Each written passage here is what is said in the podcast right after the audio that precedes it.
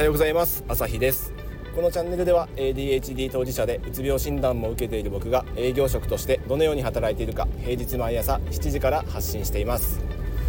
えー、今日はコミュニケーション系のネタでいこうと思います、えー、会話で焦ってしまう僕みたいな人は 聞いてほしいです。よくねあの会話していて、えー、沈黙がちょっと怖かったりえーと、次に喋ることを何を喋ったらいいかとかあと相手に時間を取らせてはいけないからこう早口で喋っちゃったりとかあのそういう経験ある人は多いんじゃないでしょうか。僕も結構ねコミュニケーション苦手だったんで、まあ、別に今でも得意じゃないですけど結構焦ることが多いです。結構な早口だったり、えー、なんだろうに頭の回転は速くないんですけどな特定のことになるとすぐこう、ね、どんどんどんどん思考が展開されるんでそのところに関しては早口になっちゃったりしてますね。まあ、でも、あのー、そういう仕事の場面とか、まあ、仕事じゃなくてもこう対人コミュニケーションの場面で全く焦る必要がないっていうあのポイントをちょっと2つお伝えします。1つはマインド的なところともう1つは、えーと事実っていうところですね。でまずマインド的なところでいくとえー、自分より頭の回転が速い人頭の切れる人っていうのは世の中にいっぱいいますよね。僕よりも頭がいい人っていうのはいっぱいいるんで、あのー、そういう人たちがどういう会話をしてるかっていうのをよくよく見てみるとあの僕より頭が切れるのに僕より頭の回転が速いのに僕より喋るのが遅い人っていっぱいいるんですよ。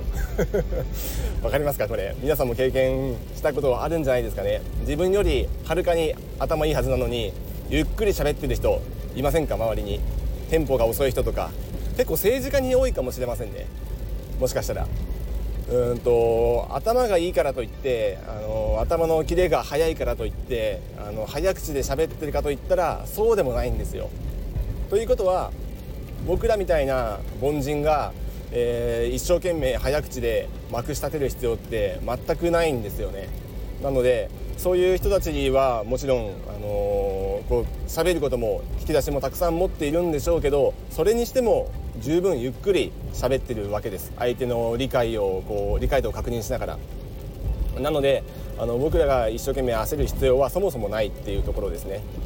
でとは言ってもえー、なんかこう沈黙が怖かったり、あのー、喋ることがなくなっちゃったらどうしようっていうそういう心配もあると思うんで次が2つ目事実。えー、これはですね喋ることがなくなって沈黙が流れた瞬間に相手が喋り出すっていうこういう経験したことはありますか？ありますか？あの僕は営業中に結構あるんですけど、うんと相手とのこうなんか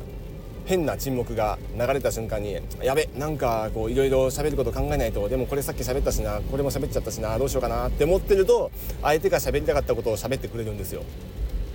これがすごく大事なところでえーと、自分ばっかりが喋りたいと喋りたいと思って喋ってるわけじゃないんですけどあのこう何かちょっとした間をもらってから喋り出す人も結構世の中には多いです。一定の空白123ぐらい経ってから、えー、なんか自分がもともと喋りたかったことをボソッと喋り出す人も世の中にはたくさんいるんですよね。なのであの沈黙は恐れる必要がなくてそれがないと喋り出さない人もいるんですよ。それを知っておくだけであ沈黙って別にいいんだっていう風になるわけですよね、まあ、なのでうんあんまりねこうすごく沈黙がダメなものだって受け取る必要はないしあのー、本当にこの人は喋るのかなって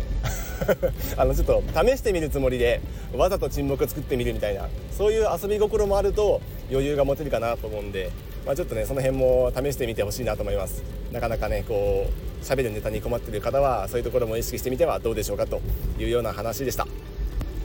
まあ、誰かと関わらないで生きていくっていうのはね無理なんで人間である限り誰かと必ず喋んなきゃない場面ってあると思うんで、まあ、もしよかったらもう今日からあの試してみてください。遊び心がやっぱ大事ですね。はい。まあそんな感じでまたよければ明日も聞いてください。ではまた。